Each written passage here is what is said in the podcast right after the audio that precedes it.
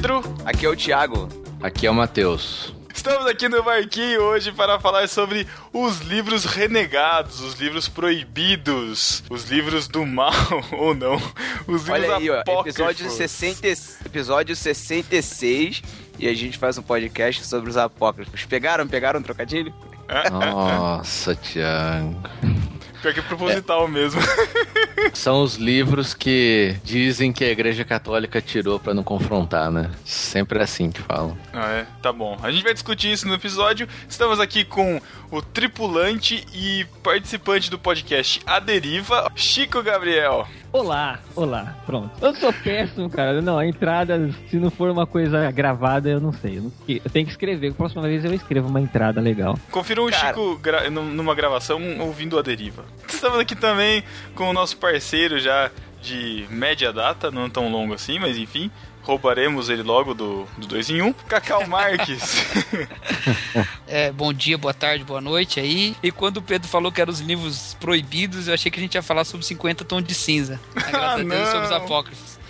Nossa. Eu, eu, eu, achei, eu achei que era algum Kama Sutra, alguma coisa assim, cara. Caraca, mas Credo. estão.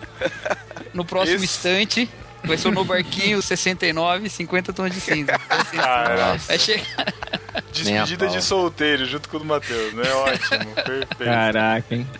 Pra você que está chegando agora e no barquinho e não conhece, nossa periodicidade é quinzenal, todo dia 15, todo dia 30 tem no barquinho. Que dia que saiu a deriva, Chico? Só, todo dia 5. Todo dia 5 do mês. Se no mês não tiver dia 5, vai cair no dia 6.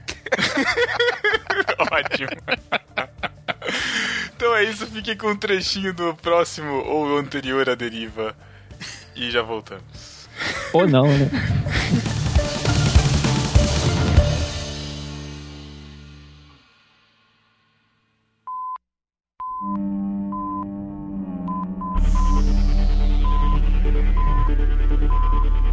Mayday, Mayday! Estamos à deriva! Repetindo, estamos à deriva! A localização do nosso feed é nobarquinho.com barra a deriva. Repetindo, nobarquinho.com barra a deriva. Por favor, nos respondam. Queremos saber se tem alguém ouvindo. Nosso rádio está quebrado, por enquanto podemos apenas transmitir. Mas estamos recebendo e-mails, sugestões, histórias, críticas. Mande para aderiva@nubarquinho.com. Repetindo, aderiva@nubarquinho.com. Por favor, nos respondam. Estamos à deriva.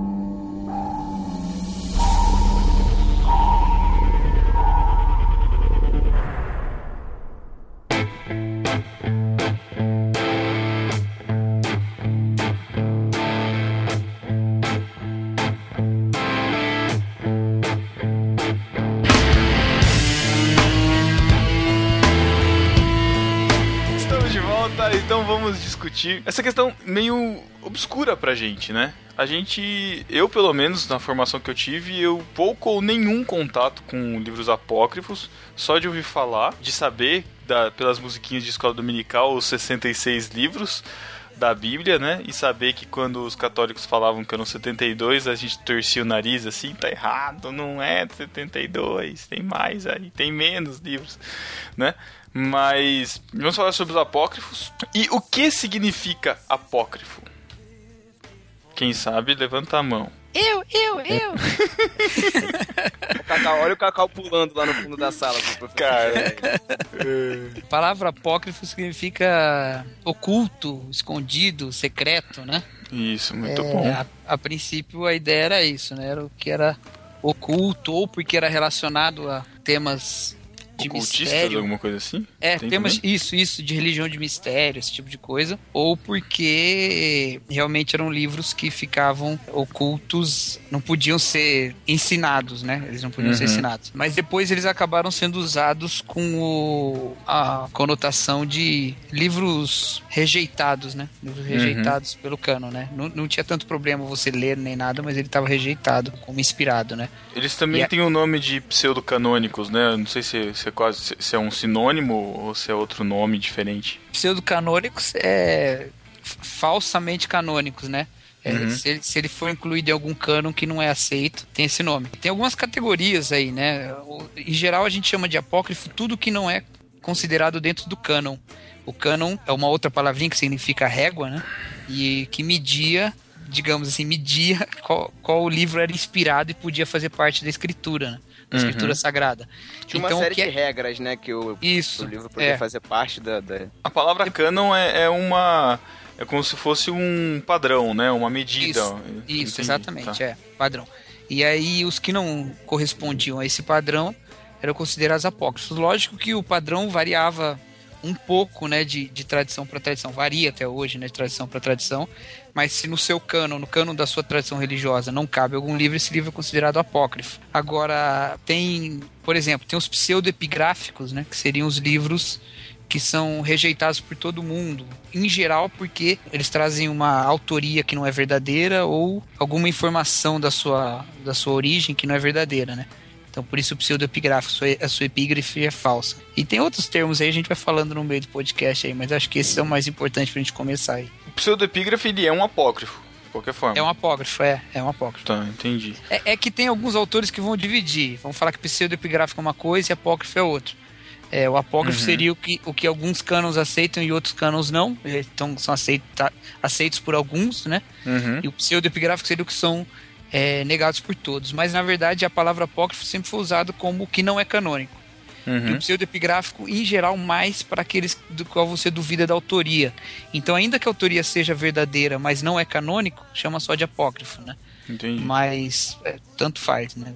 Muda um pouco. No caso aqui, a gente vai falar do cânon cristão, né? Assim, aliás, cristão protestante, né? Eu não sei se é esse o nome que se dá. Porque a gente vai tirar os livros que estão na Bíblia Católica. Aí entra outra palavrinha também, né? Porque Ah, para nós protestantes, né, os livros que estão na Bíblia Católica que não estão na nossa são apócrifos, que estão fora do nosso cano. Uhum. Agora, para o católico, eles chamam esses livros de deuterocanônicos, né? Deuterocanônicos, outro Isso. cânone, né? É, que é do segundo cano ou do outro cano, né?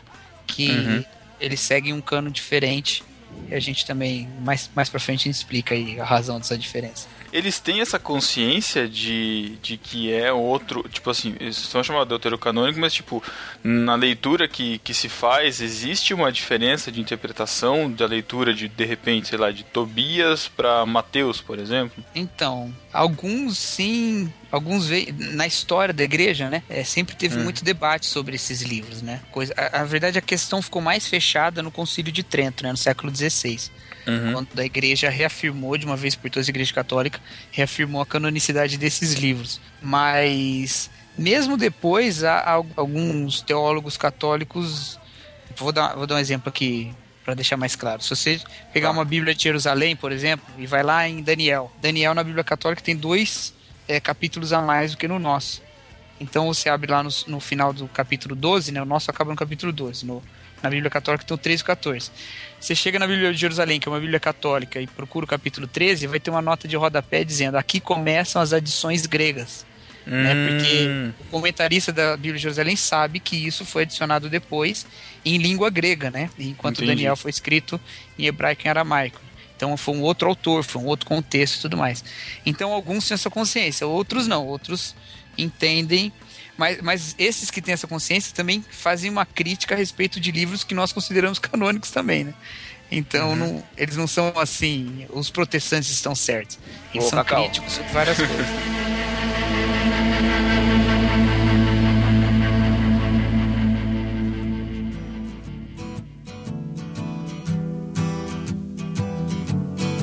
Cacau, só pra tirar uma dúvida, o que que, o, o que, que as autoridades de Israel têm a ver com essa canonicidade ou não dos livros? Porque pelo que eu entendo, Ah. os que vêm a mais lá na Bíblia católica, Tá. eles estão todos no Antigo Testamento, certo? Todos no Antigo Testamento, isso é. Como é que fica a autoridade do, do- da, as, autoridades religiosas judaicas é, nessa questão de dizer que um livro é apócrifo ou não?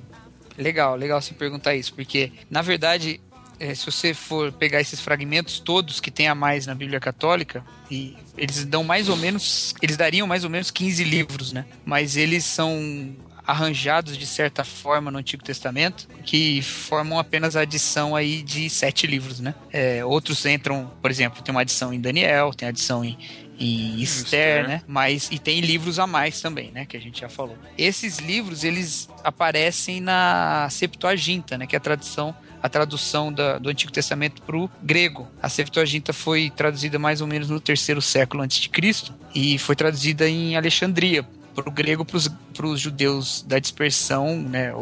Os judeus que estavam já é, em vários lugares do mundo, ainda não tinham tido a, a, dispersão da queda do templo, mas já tinha judeu em vários lugares do mundo, para que eles pudessem estudar o Antigo Testamento.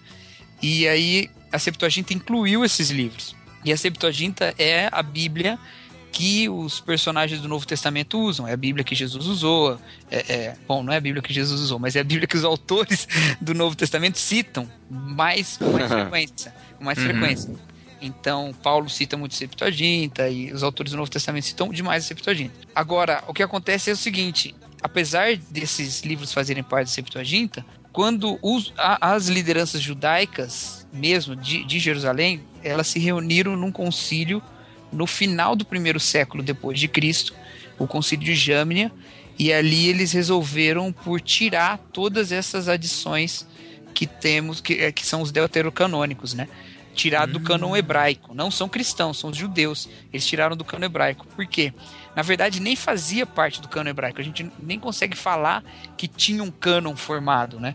Você tinha os livros lá que eram mais usados, você tinha a Torá, que era bem reconhecida, é, você tinha os, os escritos, você tinha os profetas, e cada tradição, os fariseus, por exemplo, acreditavam em alguns livros, saduceus em outros.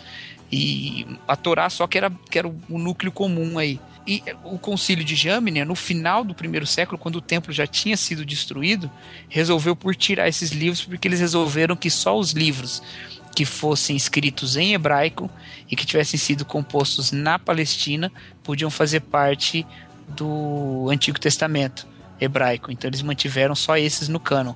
Esses caras desse concílio de Jâmnia, eles eram especialistas, né? Eles eram sábios é, judeus, enquanto os que fizeram a Septuaginta, eles eram helênicos, né? Eles estavam em Alexandria, né? Apesar de serem também é, sábios judeus, mas eles estavam no contexto bem mais, mais helenista, né? Então, uhum. nós costumamos considerar mais, mais, precisão essa divisão do Concílio de Jâmnia, né? Que tira esses livros deuterocanônicos, né? Usando esse argumento com um católico, por exemplo, eu dou um nó na cabeça dele, né? Ah, mais ou menos, ele vai dizer que, que na verdade a Bíblia que Paulo usava era a Septuaginta, então que Paulo lia esses livros.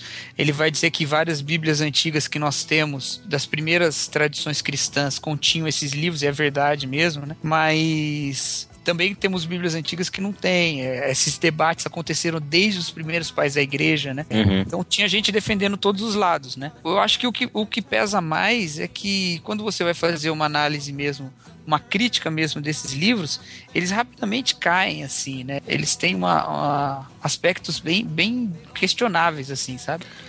Alguns motivos deles não serem assim, né, de, de, não ser aceitos é porque isso foi uma das coisas que você falou, né, que o, os judeus eles rejeitaram os livros, né? Outros, outras características é que esses deuterocanônicos em si, apesar de estarem na de estarem presentes na Septuaginta, eles não foram citados, né, por Jesus nem, nem é, pelos é, outros autores, né? Então, tipo, é. se não tem referência, né, não é balizado assim, já é alguma coisa que de repente Você tem... desqualifica, né? Você tem pequenas é, é, menções assim a, a, eventos que são narrados nesse livro, mas o, o, eles não são citados diretamente, né? Uhum. Então, em Hebreus capítulo 11, quando termina lá a galeria dos heróis da fé, fala das mulheres que receberam os maridos por ressurreição, né? E ali, essa é uma citação de um desses livros deuterocanômicos, se eu não me engano, segundo a Macabeus. Entraria aí, mas não é uma citação direta, né? E além disso, não é uma citação é, autoritativa, né? Ele, ele não diz que o livro é é, inspirado, da mesma forma que Paulo cita vários poetas gregos e filósofos e não está uhum. dizendo que eles são inspirados. Né?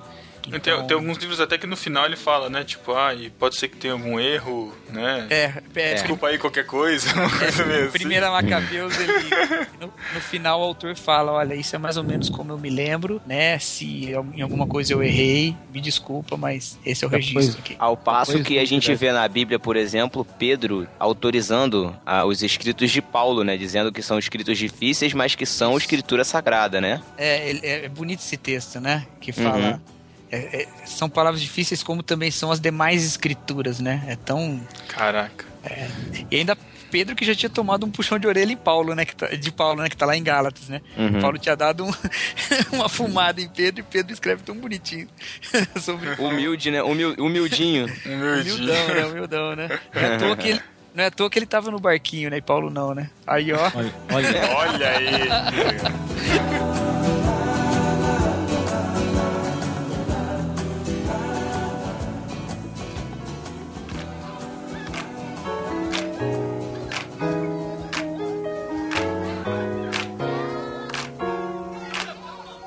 uma, só uma, uma dúvida que eu, que eu fico assim, por exemplo, ah, é que o que é apócrifo para um protestante não é, é, é- tem um outro nome para o católico, Isso. né? É, no caso Fala. desses livros, né? No caso desses, né? Porque No, no por caso exemplo, dos, dos livros da, que eles usam na Bíblia Católica, É. né? Porque é, outros livros fora continuam sendo apócrifos. Por exemplo, esse que é um Enoque. tempo atrás aí, Evangelho de Judas, Evangelho de Maria, isso daí pra eles também é apócrifo, né? Evangelho da Infância de Jesus, essas coisas aí. Caraca, É. isso eu não conhecia. É porque assim, ó, o, o Concílio de Trento, ele definiu o cânon católico, certo? Ou não? Ou tô errado? Tô falando besteira. É, é, ele reafirmou, né? Já tinha acontecido outros concílios católicos lá no século IV que já tinham afirmado esse mesmo cano que os católicos usam até hoje, né? Mas como esses livros ficaram sendo debatidos durante a Idade Média, muitos estudiosos católicos da Idade Média e mesmo do início da Idade Moderna deixaram de considerar esses livros. Mas aí o Concílio de Trento reafirmou eles de novo. E quando foi definido o cânon, o cânon protestante, vamos dizer assim? A nossa Bíblia, assim, ela foi definida quando? Os reformadores, eles optaram, é, não todos também, porque na igreja anglicana isso é um Depende, pouco né? diferente, é. É, Mas- a história de Lutero também, né? Que não aceitava Tiago, Isso, é, Lutero não aceitava, Lutero tinha problema com Tiago, com Apocalipse. Apocalipse. É, É. todo mundo Judas. tem, né? Todo mundo. Caraca. Um, be- um beijo, um beijo, Lutero, e para todos os luteranos que nos ouvem. Ele tinha problema com esses livros, mas ele nunca chegou a tirá-los assim completamente, né? Ele chegou a, lançar uma, uma versão da Bíblia com eles no final, como um Qual- anexo. Qual que era a treta de, de, de Lutero com Tiago e com Apocalipse? Com Tiago era questão da, da fé e as Das obras. obras, por conta da, da E salvação Apocalipse, por obras. e Apocalipse e é tal, porque assim. ele não entendia mesmo. É, não precisa nem perguntar, né? Porque Apocalipse, porque... Mas é sério, é porque ele não entendia mesmo. É, Apoca- entendia. É, Apocalipse tem que levar em conta também que esse período aí da reforma é um período de muita racionalidade, né? E Uhum. Apocalipse com toda aquela simbologia, tudo era, era difícil de engolir mesmo, né? Não, dava muita corda pra, pra umas, umas doutrinas bem místicas, assim, né? Então acho que é por isso. Talvez seja por isso, mas ele não entendia Tá. mesmo, ele tinha dificuldade. E, e Tiago era essa questão das obras, né? Porque Tiago cita o mesmo texto do Antigo Testamento que Paulo cita em Romanos, mas para dizer o contrário, né? Paulo cita e fala, cita lá a passagem de Abraão, né? E fala, olha, tá vendo? Então a salvação é pela fé. E Tiago cita a mesma passagem e fala, tá vendo? A salvação não é só pela fé, mas pelas obras, né? E na verdade o que tá acontecendo é que Tiago tá, tá dando uma explicação da fé, né? Não, não é uma, uma colisão ali, né? Mas Hum. Lutero não entendia. Tiago. Tiago sempre legalista. Sempre. Sempre causando. É sempre mal compreendido. é sempre mal É, coitado, sempre um coitado.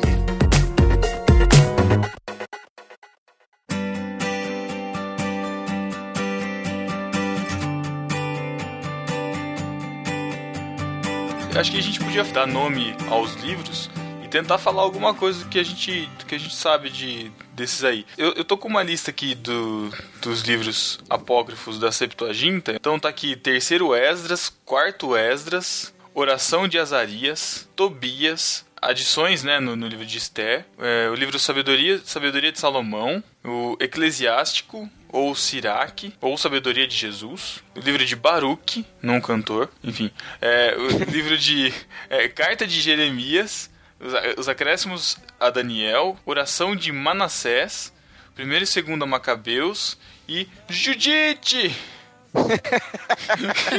Naquela época que né, causava problema. Não, não entendi. Ai, meu Deus do céu. Mas tem que começou a assistir o YouTube tem pouco tempo, né? Judite! Judite! Desses livros que o Pedro falou, alguns deles são, são, são acrescentados em outros livros. Né? Por isso que não dá todos esses livros. Ah, tá. Então, tipo. Agora entendi. eu, eu realmente eu desconheço se, tão- se todos eles foram acrescentados também na, na Bíblia Católica. Não sei se são todos mesmo que estão. Mas ó, vários deles eles estão acrescentados em outros, né? Se eu não me engano, essa. Pô, pelo que eu entendi, oração- então, pelo que eu entendi, então eles, eles fizeram uma junção de todos esses livros que o Pedro falou, ou de alguns deles, que daria muito mais que sete, ou seis, não sei, e criaram livros. Pô, eu não entendi isso, cara. É, não, é, alguns, por exemplo, se eu não me engano, a oração de Azarias aí entrou em Daniel, é um dos acréscimos, eu não tenho certeza. Tanto que eu acho que um outro nome desse de Azarias aí que eu me lembro é aquele o canto dos três jovens, alguma coisa assim, Isso, não é? é, exatamente, é o Cântico dos Três Jovens. Tem versões, por exemplo, a, a Epístola de Jeremias, tem aí? Você leu a Epístola de Jeremias? Tem carta de Jeremias aqui. é. É, então, essa Epístola de Jeremias, em, algum, em alguns cânones católicos, ele, ele tá junto com o livro de Baruch, em outros ele tá separado como um livro a mais. Então tem, tem essas coisas assim, entendeu? Lembrar que Mas- Baruch, Baruch foi quem escreveu o, o livro de Jeremias para Jeremias, né? Foi, foi isso, Jeremias recitou o livro para Baruch. É, não sei se é o mesmo Baruch desse livro, mas assim, o nome É, Baruch não é. vem... É, o, o livro Baruch, inclusive, ele é muito próximo do livro de Jeremias, desse canônico É. de Jeremias. né? Uhum. Ele é muito É. próximo, eles são bem, bem semelhantes. E até o conteúdo de Baruch ele é bem interessante. Eu cheguei a ler algumas partes. Inclusive é engraçado que tem em alguns momentos, não lembro onde exatamente, mas ele até fala contra a idolatria, né? Que Se fazia. E é engraçado por ele estar justamente misturado com outros textos que vão, em teoria, dar suporte à Igreja Católica. Não, eles não falam que é idolatria, né? Mas com relação às imagens, né? Esculturas. esse tipo Mineração dos. Santos. Então, É, era, é, isso, relação. era isso que eu queria, que eu queria perguntar. O conteúdo desses, desses livros apócrifos, no caso dos que a gente está falando aqui, né, que são os da Septuaginta, qual, qual a função deles, assim, o que, que eles dizem tanto? É, é- é mais é, conteúdo para suportar as tradições e as crenças católicas, assim, exatamente? Ou, mas, ou dá gente tirar alguma coisa disso, assim, sei lá? Sim, é, assim, é, algumas coisas são interessantes. Por exemplo, a história dos Macabeus. Porque ela realmente aconteceu, né? Ela foi muito importante, que é a fala da revolta dos Macabeus, que foi muito importante para a história de Israel. Entretanto, ela aconteceu naquele período dos 400 anos, né? Entre Malaquias e Mateus. E é onde todos esses, a maioria desses textos, a escrita desses textos vão se encontrar. E aí a- acontece que essa, essa, esses livros, apesar que a gente está falando que eles fazem parte do cânon da Igreja Católica, não foi sempre assim. Eles eram um apêndice na Bíblia católica e, e eles estavam lá meio que no fim assim, né? Tem esses livros aqui, eles não eram considerados parte do cânon. Isso daí eles vão fazer parte mesmo do cânon ali dentro, fa- fazendo parte da Bíblia como deuterocanônicos lá na Contra-Reforma Protestante. Porque aí sim é, existem lá suporte para algumas práticas, por exemplo, oração aos mortos, que é algo que está no fim, tá em Macabeus, né? Eles orando aos mortos e é suportado por esses textos, sendo que o, o restante todo da Bíblia não suporta essa prática, né? E até né? condena, né? Então, É. eles entraram nesse momento como deuterocanônicos na Contra-Reforma. Eles faziam parte, assim, da, da, da Bíblia Católica antes até da Contra-Reforma, né? Estavam lá, mas eles de fato eram, eram um pouco. eram bem debatidos, né? Então, alguns. Eles eram, pelo que assim, pelo que eu entendo, eles eram aceitos como livros históricos, mas não como livros inspirados, vamos pensar, não era isso? É. Então, de- É, então algum- depende. do- alguns que s- sim, alguns concílios diziam que sim, outros não, né? Isso, É, variou bastante. E varia bastante também de quem é que estava escrevendo, quem é que estava analisando, né? Tem que lembrar que a Idade Média, né, não tinha essa, essa circulação de informação que a gente tem hoje, nem perto disso. Né? Então era muito complicado, era tudo à mão e tal. Então você tem, mesmo no final da Idade Média, depois da invenção da imprensa, eh, da, da desenvolvimento da imprensa por Gutenberg, você ainda tem alguns autores católicos que combatem a, a reforma, mas que não consideram esse livro, esses livros, né? Então tudo é meio perdido até o Concílio de Trento. Aí o Concílio de Trento fecha a questão e fala: não, esses são os livros e pronto. Mas é. hoje, quando você vai pegar um escrito católico, por exemplo, é, fruto de um concílio, é, vai, vai lá no, no, no, no, texto produzido pelo Concílio Vaticano II, né, que é o último que foi feito pelos católicos na década de 60 do século passado é, você vê que grande parte dessas doutrinas que são diferentes da nossa não são sustentadas por esses livros. É, as citações bíblicas que eles colocam lá não estão nesses livros. Eles citam outros, eles citam livros que estão no nosso cânon muito mais do que e, e pegando alguns trechinhos e fazendo interpretações que, que, dão base para o seu entendimento doutrinário, né? E quando esses livros aparecem, eles nunca aparecem sozinhos, aparecem sempre com outro é, que, que é do cano que nós aceitamos também. Então, assim, no, no fundo, eu acho que doutrinariamente eles acrescentam certo volume para essas vozes assim diferentes das nossas, mas isso que a gente considera heresia continuaria sendo é, tratado e pregado da mesma forma se esses livros não tivessem sido ah, acrescentados, né? Até porque essas práticas surgiram a despeito da Bíblia, né? Elas surgiram uhum. no, no, catolicismo popular, né? Até porque o catolicismo, como a gente sempre fala, ele não é como o protestantismo que a, a regra máxima é a Bíblia, né? Para todas as doutrinas e práticas, ah, deveria ser. Bons tempos quando eram, né, Matheus? Deveria é. ser, né? falar isso agora. Mas, mas assim, você pode, você teoricamente tem, tem, você deve usar só a Bíblia. Para eles não. Existe eles também, também existe a tradição que tem o mesmo valor. Então, se aquilo foi é, algo que a tradição pregou, olha, isso aqui é desse jeito, não importa, cara, se a Bíblia está sendo contrária. Eles, eles vão fazer a interpretação deles, é óbvio, para que a Bíblia fale de acordo com aquilo que eles acreditam, mas é. a princípio a tradição é o mesmo valor, né? É, uhum. Basicamente, a diferença de entendimento de um católico e protestante cai numa questão. O protestante diz que a igreja é fruto da Bíblia, e o católico diz que a Bíblia é fruto da igreja. A, a diferença é basicamente essa.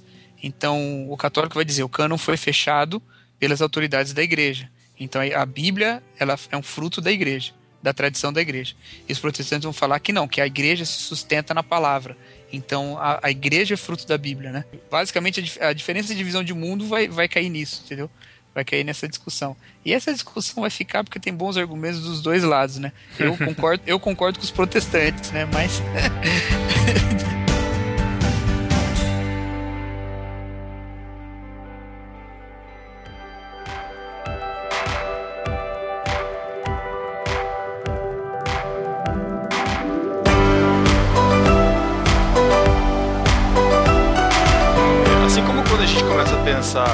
genealogias e pensar assim que, ah, então tudo, tudo volta para Adão, né? Por exemplo, quando a gente está pensando na origem de alguma coisa, a gente pensa, ah, mas os livros apócrifos eles foram escritos depois, nesse período, e que não foram inspirados e tal, e a Bíblia, é, como o Mateus disse, né? Nós, nós cremos que a Bíblia deve ser a nossa regra de fé e prática, mas de onde vem essa autoridade que a Bíblia é a nossa regra de fé e prática? Não pelos escritos que eu estou falando, mas é, a gente sabe, né, do que for, foram encontrados, né, é, essa, esses escritos, tem a, os, os manuscritos lá do, do Mar Morto, enfim. E aí, quando a gente começa a estudar a história, né, da, da formação do cânon bíblico e tal, que houveram os concílios e, juntaram os livros, aí tem aquela história de que bateu o vento e ficou em cima da mesa só os que eram para ser, que, tipo, come, come, começa, a, começa, eu já escutei isso, começa a inserir uns elementos humanos assim na história que acaba dando acaba surgindo dúvidas na gente mas peraí, será que é tão inspirado assim será que é tão regra de fé e prática assim porque não teve tanto muita interferência humana nesse nesse processo todo assim como é que fica isso tem várias coisas que dá pra gente falar aí a, a questão do cânon no frigir dos ovos no final das contas ela é uma questão de fé. Uhum. Eu tenho bem claro isso para mim. Tem gente que tenta provar, tenta fazer. Cara, é uma questão de fé. Não tem jeito. Agora, a fé é um salto, né? Você, você crê sem ter provas para isso, mas há contrapartida, né? Você depois experimenta do fruto dessa fé, né? Então, uhum. eu criei num determinado momento na palavra de Deus, falei, não, essa é a palavra de Deus. E encontrei Deus nessa palavra. Então, muita gente pode questionar muita coisa a respeito da Bíblia, mas ninguém consegue tirar de mim o fato de que eu encontrei essa palavra. Eu posso abrir o meu armário agora e encontrar uma pérola. Todo mundo pode questionar como a pérola foi para lá dentro, mas ninguém pode questionar o fato de que eu achei a pérola lá dentro.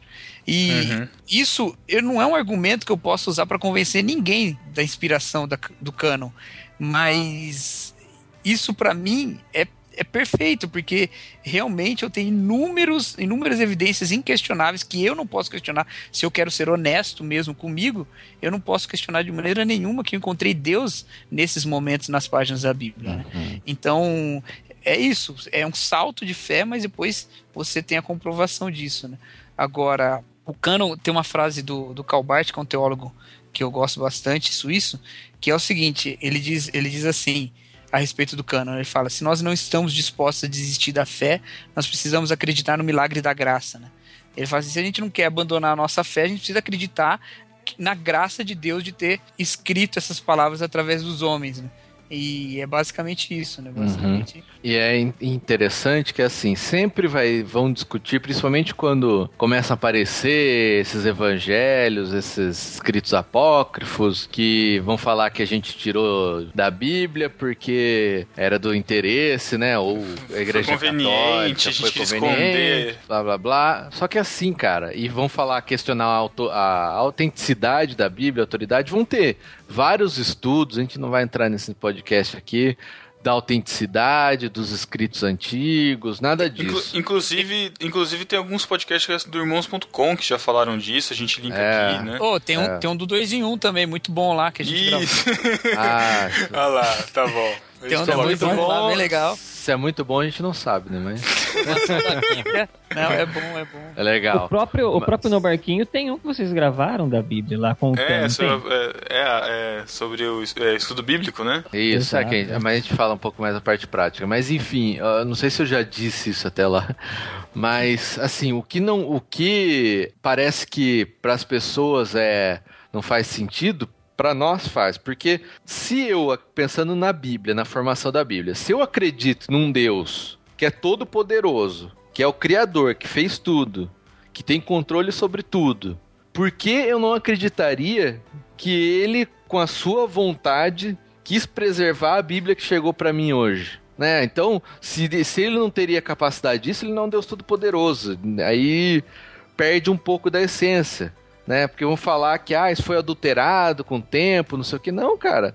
Deus é todo poderoso. Ele quis que chegasse a Bíblia para mim. Lógico, tem dificuldade de interpretação, de tradução. Isso tem, porque Deus permite, mas a inspiração é Ele que deu, Ele que preservou a Bíblia, Ele que fez chegar aqui hoje, dois mil anos depois, né, da, da, dos mais ou menos dois mil anos depois dos últimos escritos, cara. Então, não, faz, não quer dizer que a Bíblia não, eu não posso confiar nela porque é antiga, não sei o quê, porque não faz sentido, que foram tirar. Não, eu acredito que Deus preservou. Então, por isso que o Cacau falou da fé. É, é a fé no Deus que eu tenho, é a fé que me faz acreditar que o que eu tenho hoje de palavra de Deus é verdadeira e serve para minha vida. Para nós que cremos, isso faz, isso faz todo sentido. Mas existem também, a gente precisa lembrar que existem argumentos de defesa. É, argumentos Sim. apologéticos que vão é, evidenciar, vamos dizer assim, é, argumentos esse, esse filosóficos. Que eu falei que a gente não ia entrar. Mas esse, esses argumentos apologéticos, eles, é, eles dão conta da, da, da inerrância da Bíblia. Eles podem por exemplo, afirmar que a Bíblia está certa sobre alguma coisa. Agora. eu não tô nem falando, Cacau, de, de questão de ignorância, não, cara. Por exemplo, eu tô falando de equivalência de, de escritos lá, a, a comparação de manuscritos por não, exemplo. Mas, mas que é um tá grande falando... argumento. É, tem muita besteira que é dita por aí, né, cara? Que o pessoal fala, ah, porque não sei quando queimaram toda a Bíblia, o pessoal escreveu conforme lembrava. Isso aí não, não existe. A gente tem manuscritos antiquíssimos de várias partes uhum. da, da Bíblia, né? É, tem coisa que às vezes não vou dignificar isso como uma resposta, seria a melhor coisa que a gente podia falar, né? Agora, tem. A, a respeito do cânon, assim, os argumentos eles são mais mesmo para defender de ataques que são levantados, né? É, por exemplo, uma vez eu vi um testemunho de uma nova convertida, né, que ela tinha dificuldade de acreditar na Bíblia. Ela dizia o seguinte: é, antes de converter, ela falava assim: Olha, é, como é que eu vou acreditar num livro que foi escrito por homens, né? E aí um dia um cara usou um argumento completamente idiota para ela e funcionou. Que foi assim, claro que foi usado por homem, você queria que Deus usasse o quê? Uma galinha? E pronto, uhum. né? Ela falou, olha, é verdade, acabou. e, e, caiu o questionamento dela. Então, assim, no final acaba sendo volta pra fé, né?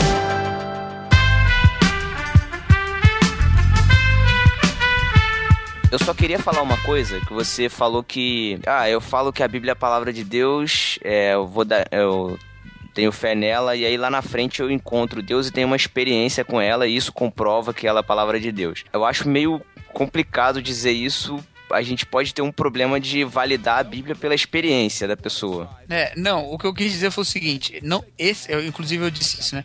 Esse meu argumento não serve para ninguém. Eu, eu falei isso aqui agora e todos vocês podem duvidar isso de mim, qualquer um que tá ouvindo pode duvidar do que eu falei, porque é infinitamente subjetivo. Só eu tenho uhum, acesso a essa uhum. experiência. Não tem como uhum. ninguém acreditar nisso por nenhuma evidência. Isso é o que eu tenho em minha certeza da Bíblia. Eu encontrei de fato Deus nas páginas da Bíblia. Né? Uhum. E, e, não tem como ninguém tirar isso de mim, porque eu sei exatamente como foi. Eu estava na, na posse das minhas é, faculdades, faculdades mentais. É, não estava louco nem nada, né? Agora, isso não serve de argumento de maneira nenhuma, uhum. né? Na defesa, na defesa da canonicidade, levantava lá um cara e falava, é. não, porque eu encontrei Deus aqui. Não ia servir de nada, né? É. Então, lógico que tem, tem argumentos e tem análises, é, por exemplo, de autoria. Então, qualquer livro de, de introdução ao Antigo Testamento ou ao Novo Testamento, tem alguns livros excelentes. Vou até deixar uma dica aqui, quem quiser se aprofundar mais no estudo do Novo Testamento, o livro Introdução ao Novo Testamento, do, do Carson, na verdade é o Carson e mais dois, dois autores, é o Carson, Mu e Douglas. Ele é maravilhoso e ele trata todos esses debates sobre a canonicidade dos livros do Novo Testamento. Hum. E ele mostra muitos argumentos ali e em alguns lugares, alguns livros do Novo Testamento, você vê que a crítica contemporânea, ela tende a questioná-los. Mas há sim muito espaço, até porque a gente está falando de, de, de, estudos de história antiga, que é uma coisa super difícil de você fazer, porque tem pouquíssimos documentos. Há muito espaço para que eles estejam errados, né? E como é que eu pessoalmente tenho certeza disso? Porque nesses livros eu encontrei Deus, né? Então isso pessoalmente serve para mim. Uhum. Quer dizer, nenhum desse argumento vai dar, vai, vai suprir a fé. Não tem como. Nenhum argumento vai suprir a fé porque nenhum argumento vai fechar a questão para nenhum lado.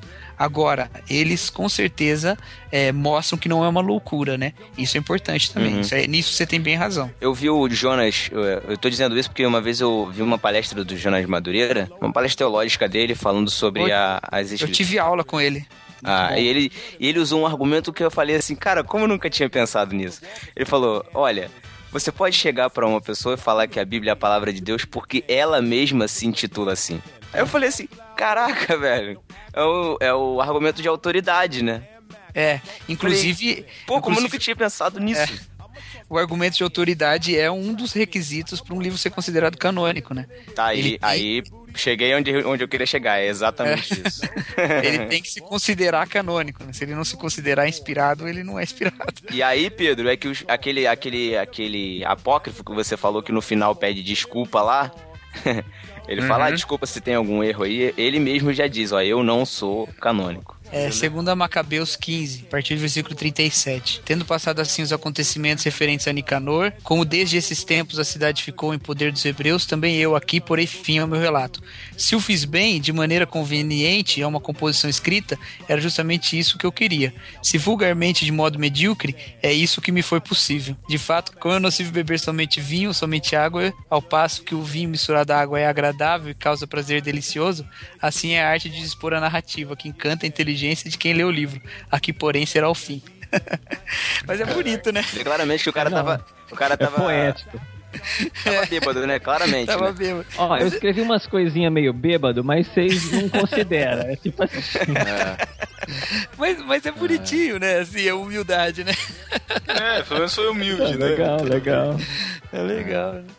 Mas aí alguém também poderia, né? V vamos polemizar aqui. Alguém também poderia que jogar lá que quando Paulo fala é, a respeito disso não tem o mandamento do Senhor, né? Ele também estava em dúvida, né? E ele diz: Ah, isso eu digo de mim, mas eu acho que eu também tenho o Espírito de Deus. A gente é, considera que. Eu já considera isso daí, eu é fiquei é... meio, meio. Achei meio estranho isso daí, cara. Falei, é, o, entendimento, o entendimento ortodoxo, né? É, é que Paulo está falando que não tem um mandamento explícito de Cristo, né? Não, Cristo não falou sobre esse assunto, mas eu julgo que tem o Espírito de Deus, né? Porque ele é apóstolo, então eu estou falando da parte de Deus, então é inspirado.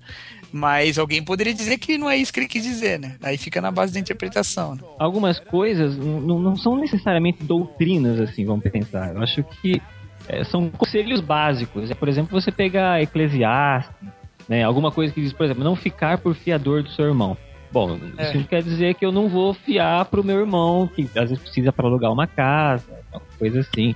Né? Não, é uma, não é uma doutrina direta, ele só mostra uma ação que às vezes pode gerar uma certa consequência. É, né? vai pela ah, sua conta e risco, né? Exatamente, é a mesma coisa de Paulo quando Paulo falou ali, ah, ó, eu, por exemplo, eu não vou me casar, né? Eu não tenho agora. Se você não pode, ah, não, não aguenta, faça como o Mateus, se case, sabe? Ai, ai, ai. Muito é...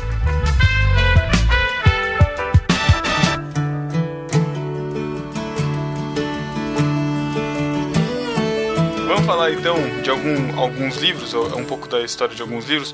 Vamos falar um pouco de, de outros apócrifos não citados aqui, que são apócrifos para ambos, né, católicos e protestantes, enfim. Tem coisas que são curiosas nos, nos apócrifos principalmente do Antigo Testamento, ou até do Novo, né? Porque eles vão falar de coisas que a gente tem curiosidade de saber, mas que não estão na Bíblia, né? No, no, no que a gente acredita. Como, por exemplo, Enoque. Enoque foi um cara que, sei lá, eu pelo menos sempre li lá no Gênesis, tem sei lá, três versículos sobre Enoque. E não fala assim, fala que ele andou com Deus e Deus levou. Tipo, Aí você fica assim curioso, fala, mas o que, que ele fez, né? Como que era esse andou com Deus? E tem, tem pastor que inventa, né? Pega esse versículo e faz uma pregação.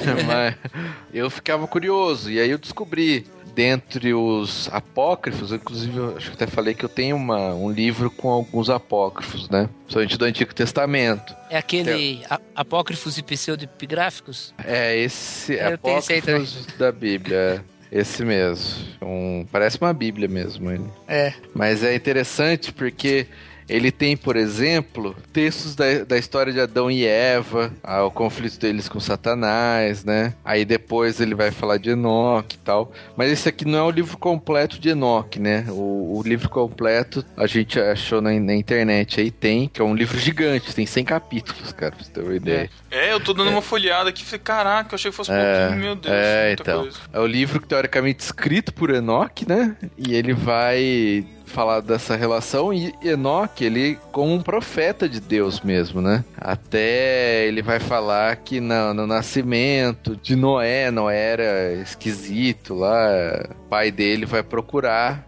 Enoque lá, não sei aonde, lá longe tal, e Enoque dá conselho pro pai. Então ele vai falar um pouco dessa história de Enoque, né? Ele sendo esse profeta e ele praticamente assim, aconselhando as pessoas, né? Ou falando em nome de Deus para as pessoas como um profeta mesmo, da forma que era o, o Antigo Testamento mesmo, né? Que ele, você pegar os profetas Ezequiel, Daniel, eles colocam mais ou menos dessa forma, lendo o livro, né? Mas é lógico que aí vão entrar as, as coisas estranhas, né? Que foram acrescentadas lá no, no filme que a gente viu, né? Ele dá algumas interpretações para algumas coisas, até dos gigantes que a gente fala nos livros, ele vai citar no... Ele vai citar, não, ele vai até falar bastante no, no livro, né?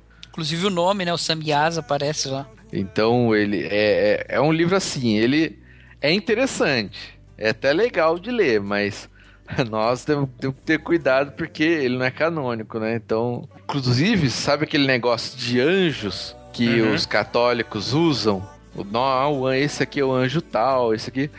Um da, uma das fontes é aqui. Você pegar lá no capítulo 20 de Enoque, ele vai falar, ó, Rafael, um dos santos anjos, qual preside sobre os espíritos dos homens. Raguel, um dos santos anjos, qual inflige punição ao mundo e às luminárias. Miguel, qual presidindo sobre a virtude humana, comanda nações. Saraquiel, Gabriel, entendeu? Então, essa tradição é, católica Caraca. talvez tenha um pouco de base aqui, onde começa-se a, a, inventar. Eu ia falar inventar, mas, ele ia descrever as coisas aí, né? O, o livro de Enoque ele é muito polêmico porque ele é citado em Judas, né? É, versículo 14.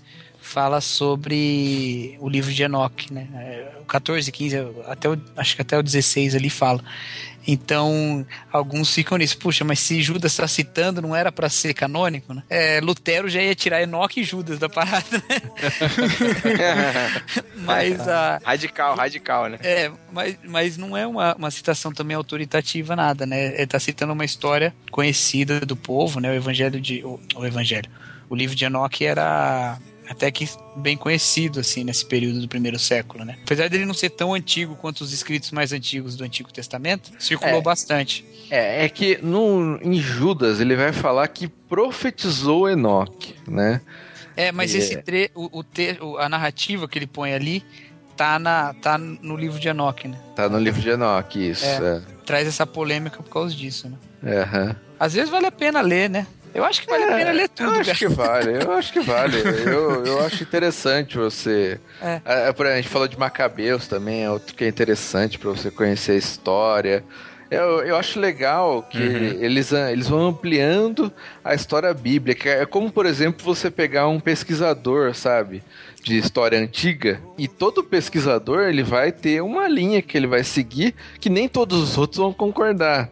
Então, você pega um livro desse, você pode tirar algumas coisas, não quer dizer que tudo é verdade, é, mas você pode tirar coisas que acrescentem, talvez, É. né? Você não vai formular doutrinas em cima dele, né? Sim. É que você nem- pode é que- ter Às informações. vezes uma, uma dúvida que me bate assim é porque eu penso. É, é que eu não, não sei, eu não estou falando de, de estrutura literária antiga, né? eu não, não sei como funcionava antes. Mas às vezes não pode funcionar, por exemplo, o livro de Enoch ser um- um- um- uma obra de ficção daquela época, por exemplo, que nem, por exemplo, você pegar daqui 200, 300 anos, alguém achar a Batalha do Apocalipse, sabe? E, e falar, olha só, um livro que estava perdido e que ninguém conhecia e tal, tal, tal, e relata algumas coisas. E Daqui- será que não, não- Daqui 300 anos eles vão botar na mesma categoria, Batalha do Apocalipse e o Filho do Fogo, né? É a mesma coisa. Eles vão achar que é o mesmo Filho do Fogo. literário. Cara, eu acho que assim, o interessante é que a gente falou de formação de canon e tal, eu sempre falo canon. Que Canon. É, ah, não consigo. Eu, eu também, eu ficar No câmera. início, no início era régua, depois virou câmera, né? É, Nossa, Thiago. Ah, é tem, tem os cabinhos de três dias também, que é não... Mas aí é mais, é mais técnico, deixa aqui. nossa, realmente. Não peguei.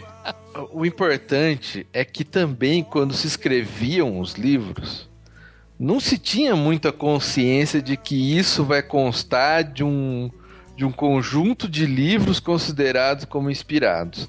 O próprio Uhum. Novo Testamento, eu Ah, é. tenho, eu tenho quase certeza que os caras, é, apesar de inspirado por Deus, os apóstolos, eles não tinham essa noção plena de que dois mil anos uns caras iam estar discutindo sobre o que eles escreveram ali, sabe? Então- Pega o, livro, pega o livro de Filemão, né, cara? O livro de Filemão é, é, é um bilhete que Paulo manda pra Filemão É. lá pra, pra aceitar Onésimo, né? Não, e pega, pega Atos. O que seria da, da nossa crença sem, sem Atos, né? Sem conhecer todo o conteúdo de Atos. E ele foi escrito por um cara. Lá no começo tá falando. Eu não lembro. o Lucas Teófilo, escreve Foi pra- encomendado, né? Foi encomendado, né? Um livro encomendado. É, imagina assim, talvez o Lucas tivesse consciência de que outros leriam, talvez até tivesse. Mas, meu, olha a proporção do negócio, né? E, e tem muito nesses livros aqui que relatam lá da- do começo, tem muita coisa que estava misturado com tradição. Por exemplo, eu duvido que tem um escrito que veio de Enoque e foi passando. Isso aqui provavelmente foi escrito muito depois por alguém baseado nos dos contos, na, é, na tradição oral, como foi feito com Gênesis, por exemplo, na história da criação. Ela foi feito baseado no, no- na tradição oral dos judeus. E depois aquilo foi escrito, né? Então, pode ter que tem coisa misturada aqui que é, sei lá, meio ficção que veio misturado na história desse caso de Enoch e tá aqui no meio. Por isso que não dá para você considerar um, um livro canônico, né? É, Enoch, ele é um livro bem profético, né, cara? E esses livros proféticos, eles, eles atribuem a si ser, ser palavra de Deus, né? É, até hoje tem livros assim, né? Lembra aquele pastor lá da, daquela igreja de Boston lá, aquele brasileiro? Igreja de Boston, tá bom? Pô, tirou a piada da minha boca. É. Né? É, já sabia. É, ele fala que ele foi até o céu com a liderança da igreja e traduziram o livro lá e trouxeram com os mistérios. É, ele Até foi hoje- lá. É, exato. Nossa, ele foi- não ele foi pro deixaram céu ele e quis- entrar lá. É, Ele quis voltar, né? Que- que- é exatamente a É, mesma gnosticismo novo, né? É, a mesma coisa desses livros, né, cara? Exatamente a mesma coisa. Você at- atribui, assim, uma, uma profecia nova, né? E, e como é que eles faziam? Hoje em dia, eles, eles atribuem a si mesmo, né, o feito. Mas naquela época, para dar credibilidade, já que você não tinha a TV pra você aparecer, ele botava o nome de alguém famoso, né? Aham. Botava lá Enoch. Pô, ninguém falou nada de Enoch, então vou botar aqui, né? Imagina um livro que vem da pena de Enoch. Exato. Beleza? Uhum. E aí todo mundo quer saber, né? É, é, aliás, isso foi muito comum no Novo Testamento também, né? No, no- na época do Novo Testamento, da- dos escritos, porque muitos foi, escreveram coisas em nome dos apóstolos, dos discípulos, aqueles que estavam mais próximos. E, e para dar um peso naquilo que estavam escrevendo, colocava o nome deles. Então, Tipo por isso a biografia não autorizada do Silvio Santos, né?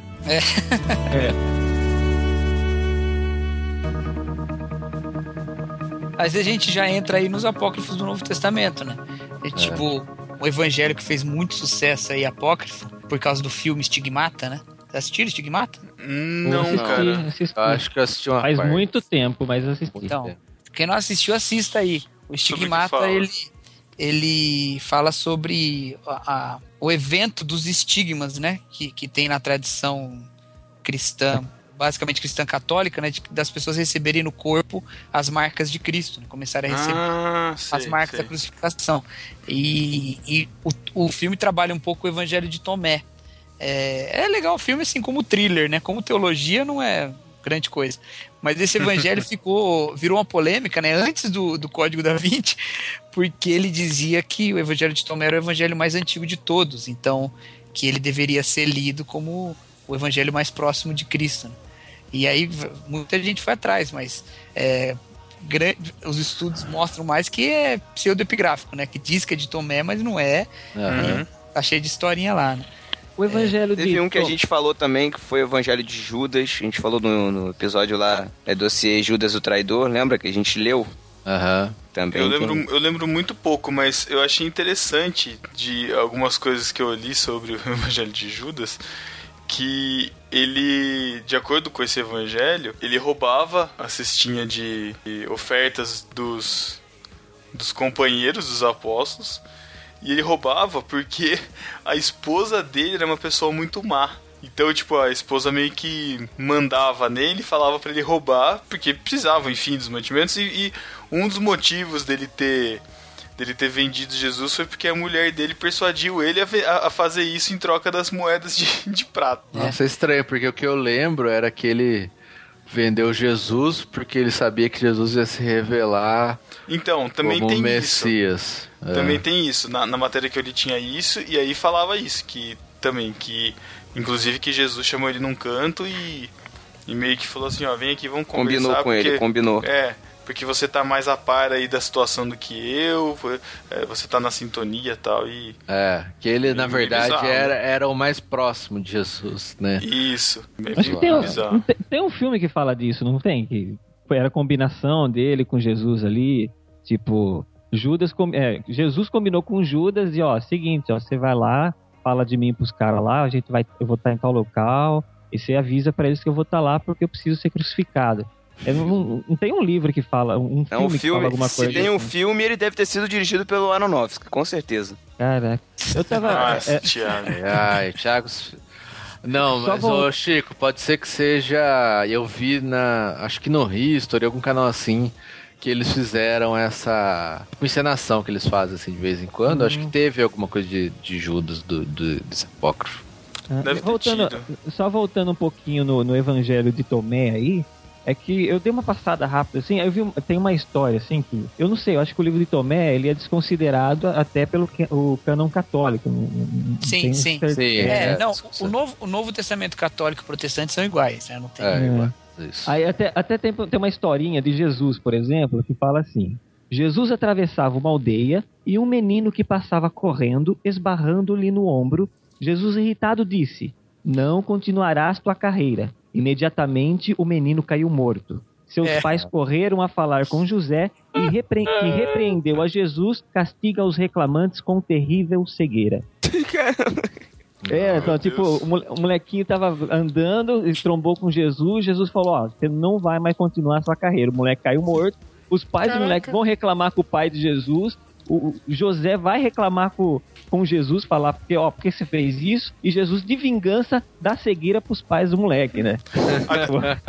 A deriva thriller esse, esse trecho, cara. Exatamente, a deriva sobre Tomé e tal. Não é esse que ele. Não é nesse que ele ressuscita depois do menino? Tem um outro que ele mata uma criança e depois a Maria fala com ele e ele ressuscita o menino. Ah, Eu já vi né? ele falando que ele ressuscita um mal. passarinho, não?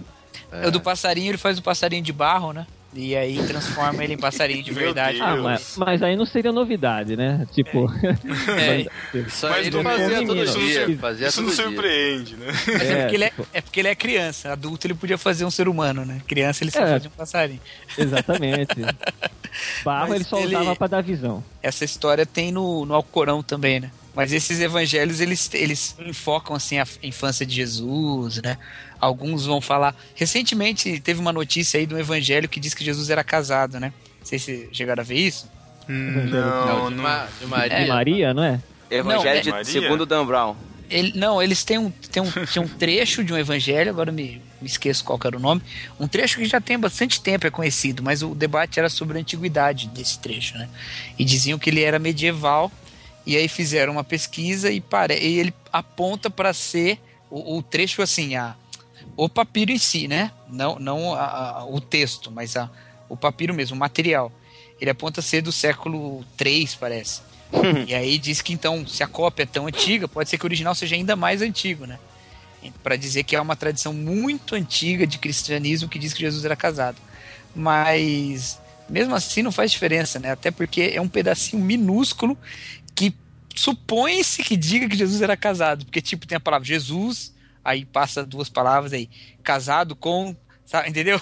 Tem só uns uns pedaços assim da, da palavra. Caraca. Mas sempre Mas tem tem, essas aquela- coisas. Tem aquela história que fala, teve alguém que já falou que Jesus era casado e que tinha o nome de- da mulher de Jesus na Bíblia, né? Que chamava Ah, Tuni- Hum, Tunica, não. chamava a mulher de Jesus. Que? Não, que fala, e rasgaram-lhe a tunica de Jesus, né? Ah! Meu Deus. Caraca. Meu Deus, cara. É, tá igual do, do instrumento que Jesus tocava lá, tá? tá. É verdade. Esquife, é do esquife. Um esquife. Mas, ô Matheus, pra sua alegria, tem um evangelho segundo Nicodemos aqui. O quê? Ai, ai. Como assim? Tem, tá sendo escrito até hoje. Tem um também. Os seguidores, os seguidores estão só esperando ele terminar pra incluir no cano. Muito a, no- a nova reforma. Tem um também aí. São Nico. Tem um também pra alegria do Mateus aí, que é São Paulino, que é o, o Evangelho segundo Allan Kardec, né? Nossa, caraca, mano. E o meu também, tem o meu também, ó, Evangelho Árabe da Infância. Isso, Isso, cara. é verdade. Tem esses todos aí. E é interessante. Eu- Desses textos do Novo Testamento, né, os mais importantes mesmo pra gente ler, eu recomendo mesmo que leiam, é a Epístola de Clemente aos Coríntios, a primeira Epístola de Clemente aos Coríntios. É chamada de Primeira Clemente. É o Clemente de Roma, né? Não é o Clemente de Alexandria. Ele escreve uma carta aos Coríntios que ela é Ah, ainda bem que você falou, cara. Tirou a piada da minha boca, Matheus. Olha que se fosse o Clemente de Alexandria. Eu já tava quase E é lendo por- de Alexandria é por aqui, que ó. minha fé. É, eu não curto esse cara, né? não, o- Não, mas a carta de, do do- do- de Alexandria foi queimada junto com a biblioteca. é, deve ser. Mas o Clemente de Roma, ele escreve essa carta aos Coríntios, ela- ela é importante, primeiro, porque ela é comprovadamente muito antiga, ela é do fim do século I ou do, do início do século II, porque Clemente foi discípulo dos apóstolos. Né? Então, é, é, se não me engano, foi discípulo de Pedro. Essa carta, ela cita o evangelho canônico. Então, ela aponta Hum. para a antiguidade do evangelho que a gente tem na Bíblia. Né? Então, é bem interessante essa carta. E ela tem um trecho muito engraçado que ela fala assim: No Egito tem uma ave que sai voando e vai até não sei aonde, e lá ela se queima e ela ressuscita e volta. Né? Caraca, Fênix. É, ele, Fênix. ci- ele cita a fênix como um animal real, né? Meu Deus, que da hora. É. Não é um animal real, né? Não- Mas ele cita como. Como não? Que... Não, não, não, não é real, não é canônico o livro. Se fosse canônico, eu acreditaria. Se ele fosse escrever hoje, ele ia falar de Pokémon, né, cara? Ele ia botar lá o Pikachu. Caraca. E tem um- outros dois livros legais, que é o Didaquê, que nunca Do se quê? prestou. Didaquê. Nunca se prestou a ser um livro canônico, mas ele é um livro escrito na época dos apóstolos e que ele era usado para ensinar doutrina pros os cristãos, né? Então ele tem várias citações bíblicas assim, e muitos estudiosos apontam que esse livro foi escrito no período em que o cano ainda estava aberto, é, é, em, que- em que ainda estava se escrevendo livros inspirados, né? Ainda no final do século I. E ele é bem interessante mesmo. E tem o Pastor de Hermas também, que já é um livro mais devocional, tem um pouquinho de heresia nele, mas ele é interessante pra gente ver também a, a religiosidade dos primeiros cristãos, né? E tem os, os apocalipses, né? Mas o apocalipse é só, só pra ler de brincadeira, né? Apocalipse, apocalipse Mas- de Pedro, apocalipse de Paulo. Mas, discípulo, por favor, leia sabendo que, que são É. livros apócrifos. E outra, não vai mostrar esse podcast pro seu pastor e dizer que o pessoal do No Barquinho mandou você ler livro apócrifo, não, hein? Depois É, vai é querer como- mostrar lá, Até falar na escola quem- bíblica. Até porque quem mandou fui eu, né? Que não sou do barquinho, então. É, o pessoal do 2 em 1 que tá mandando. Bota na conta do 2 em 1, um, então. É isso aí. Isso. É, mas sabe o que é engraçado? Você falou dos, dos apocalipses, dos livros que tem. um- tem vários que são apocalipses escritos por pessoas lá no Antigo Testamento. Tem inclusive um apocalipse de Adão, cara. É, tem. Imagina. Nossa, Apocalipse de Adão. É, imagina isso, cara. Coisa. A literatura apocalíptica ela começa no Antigo Testamento. Né? Você É. vê trechos, você vê trechos disso em Zacarias, em Ezequiel, né? Não é ainda um- a forma completa. Esses livros eles, eles têm um, um misto de, de gêneros, né? Mas, mas não lá em Adão. Em Adão é muito antigo, né? Isso aí. Mas fosse é. Gênesis de Adão, eu até acreditava. é, eu, acho que é. Adão, eu acho que Adão nem sabia escrever, pra falar a verdade. Hein? É. É, então, por isso que eu falo que muita coisa foi de tradição, no- de histórias que contavam, né? Porque o início, assim, do Apocalipse de Adão fala que ele revelou para o seu filho Sete. E é ele contando, né? Quando Deus me criou na terra, juntamente com tua mãe Eva, passeamos eu e ele na glória que ele havia, tal, lá. Então é, é Uhum. como se fosse ele mesmo contando, né? É, tipo Noé fez com o filho dele no filme, né? Beleza. Eu lembrei de um, de um evento lá do, do livro de Judite. Tem um episódio lá que fala de um jejum pra toda a vida, assim, que a pessoa jejuou durante a vida toda. Sim, humanamente é impossível, né? Mesmo mesmo Jesus sendo Jesus, ele jejuou apenas 40 dias, né? Apenas. Não, eu sei que se a, pessoa, e se a pessoa durou 40 dias, ela jejuou a vida toda. É, não, mas Ai, ali- Cara, tá bom. idiota. O meu filho jejuou uma semana. Ele nasceu, deixei ele uma semana sem comer. caraca, que maldade. Não é que a história de Jesus matando o moleque. Caraca, que... Não, mas você sabe que essa, essa história do, de Jesus que matou o garotinho aí, né, bate um pouquinho com a, com a árvore, né, com a, com a figueira lá, que ele falou, ó, tipo, já te dei uma chance, então a agora... figueira. Exatamente. É, mas uma árvore é uma coisa, né? Pô, Jesus aí, ele mostra o quê? Que, não Que- tem importância a árvore mata. Exatamente. Isso que é verdura. Verdura não tem problema. Tipo, Pode amaldiçoar Ai, a verdura, velho. Amaldiçoa a verdura. Daqui a pouco. Ó o Mateus escrevendo, ó o Mateus escrevendo um evangelho apócrifo aí. né? Je- Jesus limpou Não, você vê que as... Mateus já tem Jesus, um evangelho canônico, né? Jesus limpou as carnes e amaldiçoou as verduras, olha aí. Olha só. Porque Pedro ficou todo todo cabreiro lá de, né, de, de comer comida impura e falou assim, ó, tá Isso. tudo limpo, pode comer. Tem um... Tá vendo É aquele aí. porquinho ali? É bacon, pode comer. Liberou o hambúrguer, né? Caraca.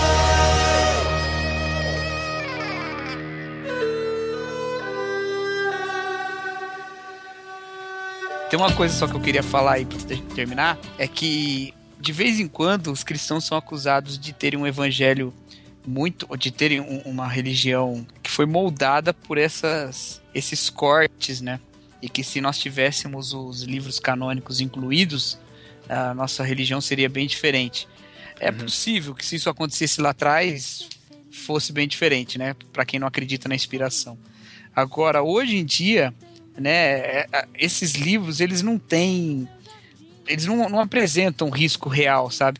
De vez em quando aparece algum herege aí que, que sustenta alguma coisa com base em algum deles, mas não, não, tem, não tem perigo para fazer ruir o cristianismo realmente, não tem. É, essas coisas assim que a gente vê de vez em quando em livros como é, o Código da Vinci ou em filmes como Estigmata, de que ah, vai aparecer um livro aí que vai questionar tudo, não, já passou o tempo disso acontecer, né?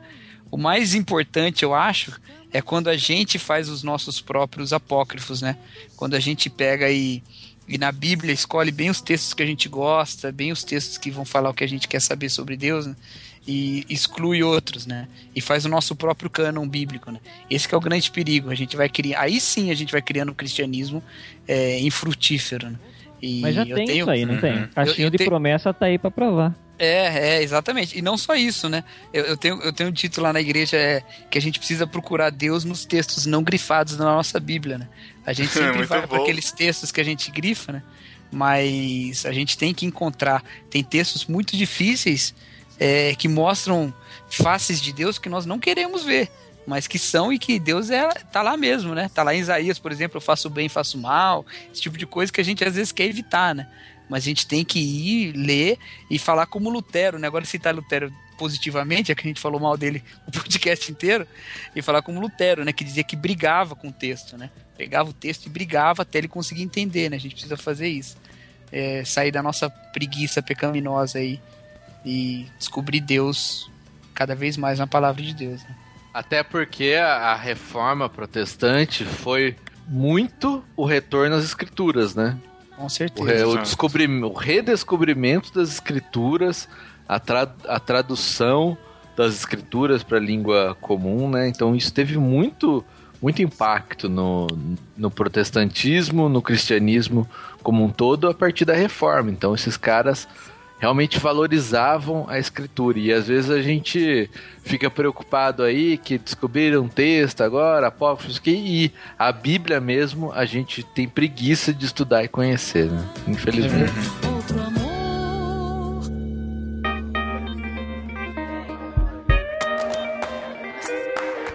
Então é isso, galera. Deixem seus comentários sobre apócrifos, sobre alguns sobre os textos que nós não citamos aí, se você leu e tiver alguma, alguma consideração, coloque nos comentários. Cacau, muito obrigado, cara, por ter aceitado e gravar com a gente de novo. Sempre bem-vindo no barquinho. Valeu, manos. É um prazer sempre estar aqui com vocês nessa canoa canônica aqui. Olha só. E muito obrigado, Chico, que está à deriva do lado da canoa canônica. É, não, obrigado vocês por estarem ouvindo aí. Também ouvindo a deriva aí de vez em quando, quando sai, todo dia 5, não esquecendo que todo dia 5. Tá? A deriva. A deriva. Pô, a deriva. Pô, não fiz meu jabá, mano. ouça lá o podcast 2 em 1 um, no site do juntosemum.com.br. Além de todos os podcasts que a gente tem lá, a gente tem um podcast sobre a formação da Bíblia, né? Sobre cânon, tudo isso. Aqui o enfoque era apócrifos, mas se quiser saber mais sobre a formação do cânon, lá a gente fala bastante coisa sobre isso. Tem também lá o 832, que é o projeto de vídeo. E, e o Lunáticos. Vamos lá que, que tá bacana lá. Dá um, um like lá pra gente. Isso aí. Exato. Então é isso. Fiquem aí com as epístolas e até 15 dias. Valeu, galera. Tchau. Tchau, tchau pra vocês. Tchau, pessoal. Tchau.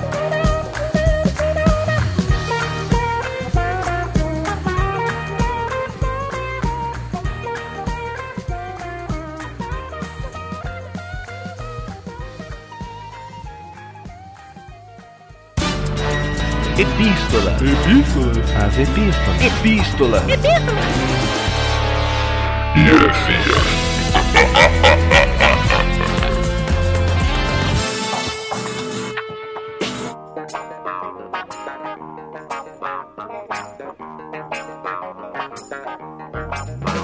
Estamos na leitura das Epístolas Heresias do podcast número 65 sobre batismo. Pra que batismo, Thiago?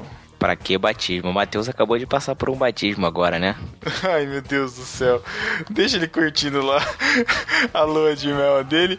Enquanto isso, você pode mandar a sua epístola para o e-mail podcast.nobarquinho.com ou também através de mensagem de voz pelo site. Acessando o barquinho aí, você vê lá no cantinho o microfoninho, clica lá e manda a sua voz pra gente. Exato, você encontra a gente também nas redes sociais. Você digita no barquinho em qualquer rede social, Facebook, Twitter, Instagram, Google Plus, você encontra a gente. E você encontra a gente também lá em irmãos.com. Temos notado que o número de comentários dos podcasts no barquinho irmãos.com tem diminuído. Então, por favor, comentem lá também. Vamos trocar ideias por lá. E também estamos lá na iTunes Store. Quero Exato. pedir a vocês, discípulos, que vocês nos qualifiquem com cinco estrelas, que é o que a gente merece. E também deixem uma resenha sobre os nossos podcasts, porque isso ajuda a gente a aparecer com mais destaque na iTunes e mais pessoas conhecerem a gente. Exatamente. E também assine no Barquinho e o A Deriva, nosso outro podcast, através dos feeds. Então, no feed do No Barquinho é feed.nobarquinho.com e do A Deriva, aderiva.nobarquinho.com. E qual é a periodicidade dos nossos podcasts, Pedro? Já lembramos no início do- desse episódio, mas todo dia 15 e todo dia 30 tem no Barquinho e todo dia 5 tem a Deriva. Exato. Mais ou menos. Com margem de dois dias aí de. Af- afinal, bem. afinal é a deriva, né? Exatamente, você deve ficar caçando. muito bom, muito bom. Vamos para o discípulo desocupado, Thiago. Lá no barquinho foi a Tatiane Costa, que disse Marcos 16, 16. Peraí que eu vou abrir, que eu, eu nem conferi o que que tá escrito em Marcos 16, 16. É bem legalista esse tipo de comentário, né, cara? Joga lá a passagem, ah, Marcos 16, 16. Tipo, coloca lá o texto, poxa. Marcos 16, 16 diz: Quem crê e foi batizado será salvo, mas quem não crê será condenado. E aí, irmãos.com, meu xará Pedro Samuel, que disse: Poxa, me disseram que com um copo de água dá pra batizar umas 50 pessoas na presbiteriana. muito bom, bora ouvir esse pod. Muito bom, muito criativo. Vamos lá, Thiago. Primeira epístola. Tivemos a participação da Daniele Lopes, nossa discípula, que disse o seguinte: Super gostei desse pod. Será que tem espaço para uma perguntinha? Queria saber o que vocês pensam sobre pessoas que terminam o tempo de preparo chamado discipulado, mas ainda têm pendências como vícios, estão lutando para parar, fumantes, por exemplo, e desejam se batizar. Batiza ou não batiza? Será que rolam umas opiniões aí? Hum, ah, cara, eu acho que assim, o tempo de preparo, o discipulado, como funciona na igreja hoje, é- é- funciona mais ou menos com um curso, mas assim, a gente é discipulado pro resto da nossa vida, né, cara? Isso, Na isso. prática. Só E a gente não deixa de pecar até a gente morrer. Então, eu acho que essa questão de vícios, de pecados socialmente complicados, assim, escandalizante. escanda isso, escandalizantes, é complicado pra igreja, mas eu acho que não é motivo pra que não seja batizado. É, isso aí. A questão toda, cara, é a gente entender o batismo como o início do discipulado e não o final dele. O, o batismo é, é simplesmente a representação de que a pessoa morreu e, tá, e, e nasceu de novo, certo? Isso, exatamente. Agora, não quer dizer que porque ela acabou de morrer e nasceu de novo, que ela já- todas as suas práticas estão totalmente convertidas, né? Uhum. Ela, ela tem todo esse tempo de trabalhar ainda. Então, é isso aí mesmo. Então, se a criança é fumante, não pode batizar, né? Tiago, insiste na polêmica. Caraca. A próxima epístola é do Franklin Almeida, lá do GraçaCast. Ele escreveu: Muito bom, galera. Deixa eu contar uma história. Um bom tempo atrás, na minha igreja, chegaram três músicos que vinham da presbiteriana. Ah, presbiteriana. Era, era tão boa quando tinha pomba no logo agora. Poxa. Bom, vamos lá.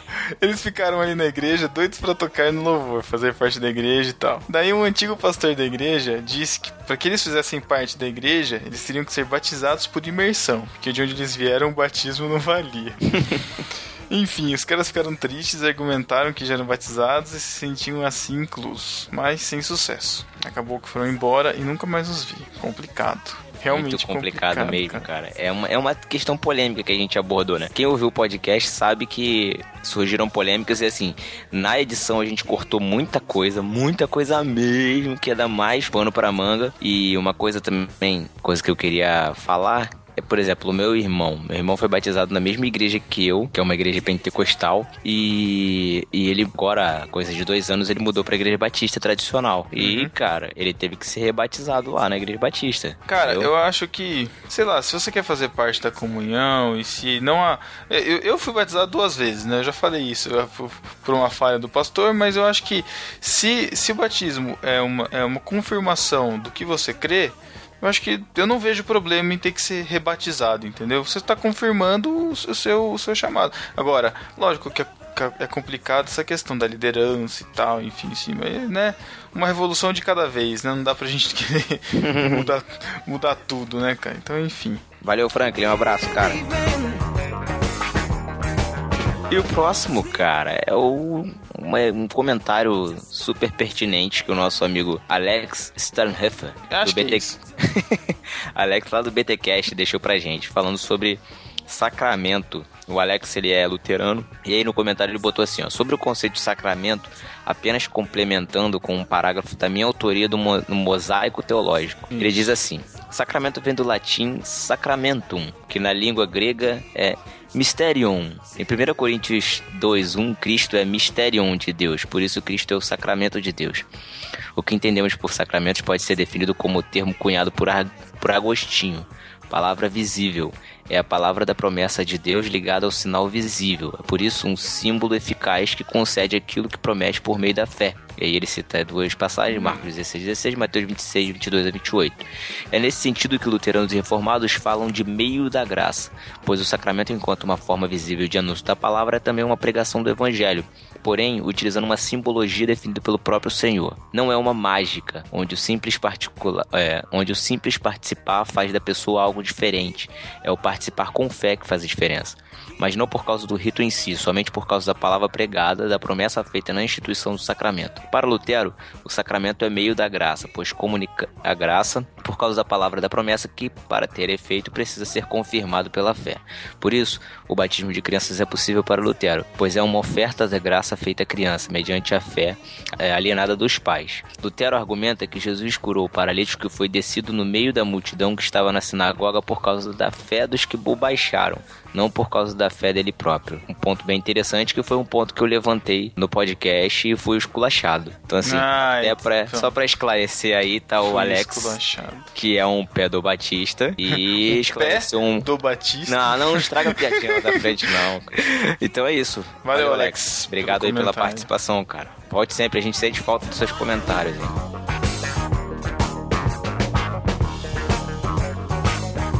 Estamos chegando naquela sessão que todos gostam. Provavelmente a última com a ausência do, do autor do nome dessa sessão tão querida, né, Thiago? É, cara, na verdade eu, eu acho que, Pedro, o Pedro, a gente deveria mudar o nome dessa sessão. Qual a sua sugestão? Eu acho que poderia passar a ser Beijo Impuro do Matheus.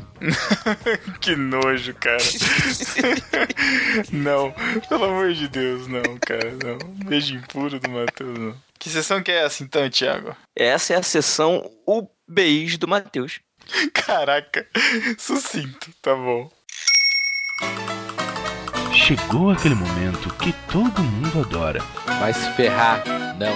Ai, tá vendo, Thiago? Botão, eu odeio. Ai, cara. Seja melhor. Tchau. Hum, um beijo do Matheus pra você. Não. Um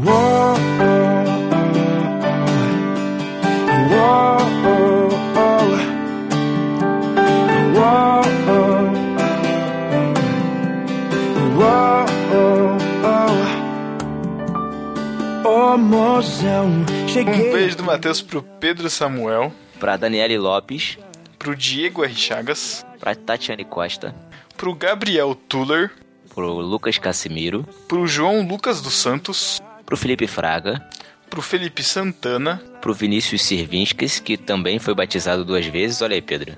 É nóis. Pra Thalita do Vale, Pro João Marcos Silva, que fez um tratado nos comentários sobre o pedobatismo, vale a pena dar uma olhada lá. Os argumentos, dos, os argumentos do cara são muito bons. um beijo do Matheus pra Tatinha. Pro Lucas Andrade, Pro Abner Melanias, lá do GraçaCast, que elogiou a participação do Tan.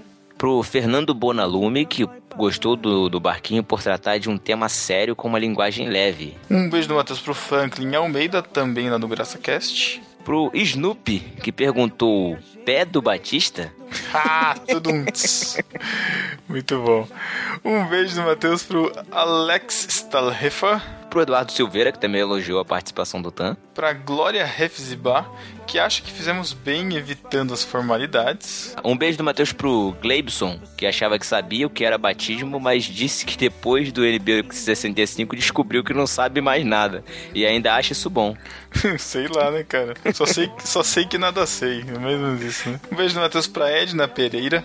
Pro André Lopes. Pra Yane, que achou que a conversa ficou meio confusa. Um beijo do Matheus pro Tan e pra Jaque, que nos ajudaram nesse podcast, participaram brilhantemente. Muito obrigado, meus amigos. E também um beijo do Matheus pro Chico Gabriel e pro Cacau Marques, que participaram desse podcast sobre apócrifos. Muito Oi. obrigado por terem nos ajudado. Podcast muito bom, né, cara? Muito bom. Muito. E um beijo do Matheus, como sempre, muito especial para todos esses nossos discípulos ingratos que não comentam, não mandam mensagem no Facebook, não Pô. curtem a nossa fanpage, não mandam. Ingrato, cara, é uma coisa muito feia, né? É uma palavra muito, muito pesada, né? Discípulos ingratos, né, cara? Mas É, por- olha só, a gente chama o nosso discípulo que comenta pela primeira vez, o primeiro a comentar de desocupado. Pois é, né? Como é que a gente vai chamar, tratar quem não comenta? Não poderíamos destratar menos, né, cara?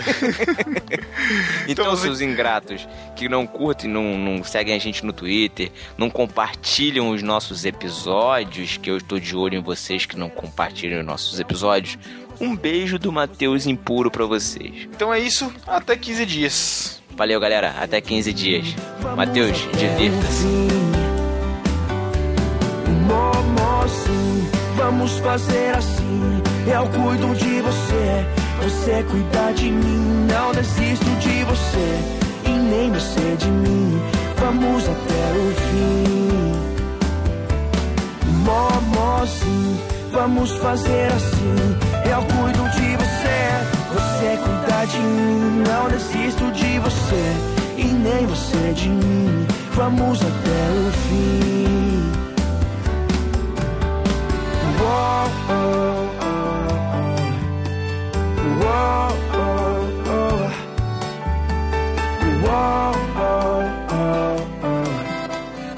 oh. Dá a mão pra mim.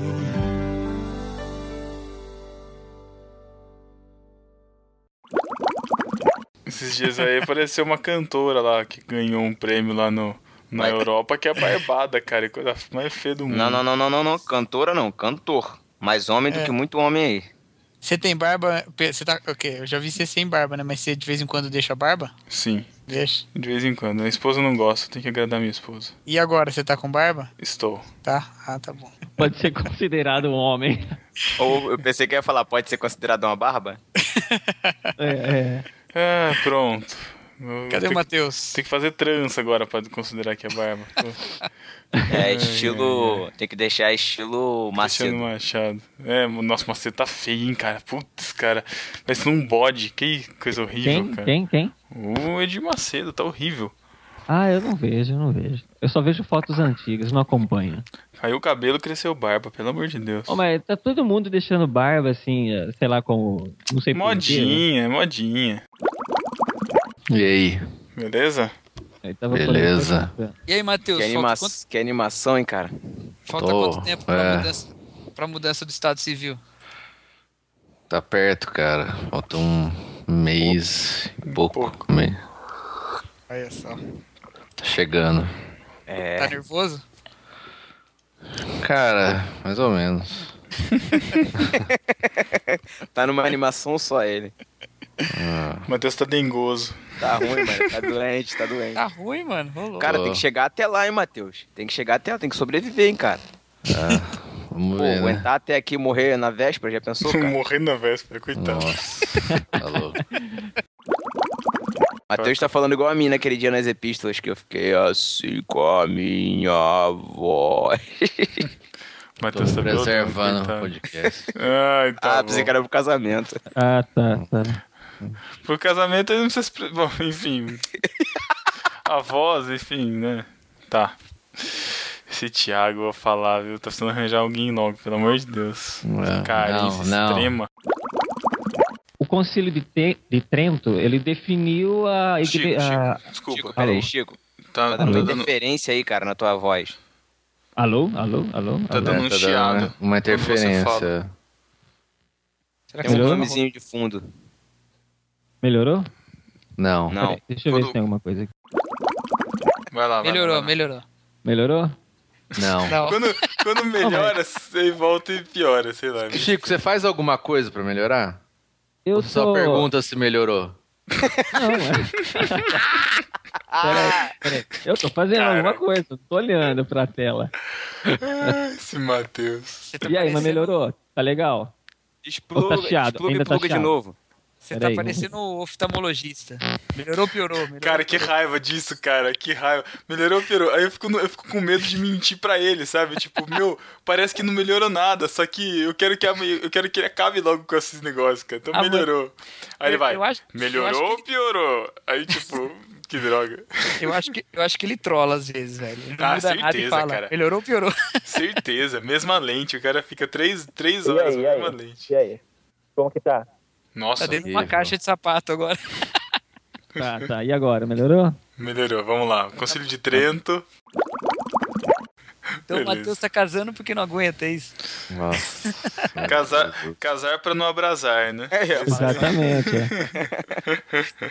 Pessoal, Muito essa bom. é a camiseta do No Barquinho, Casar para Não Abrasar. Vai estar disponível né? vendo online. Competir Não. com. Competir com escolher e esperar, cara.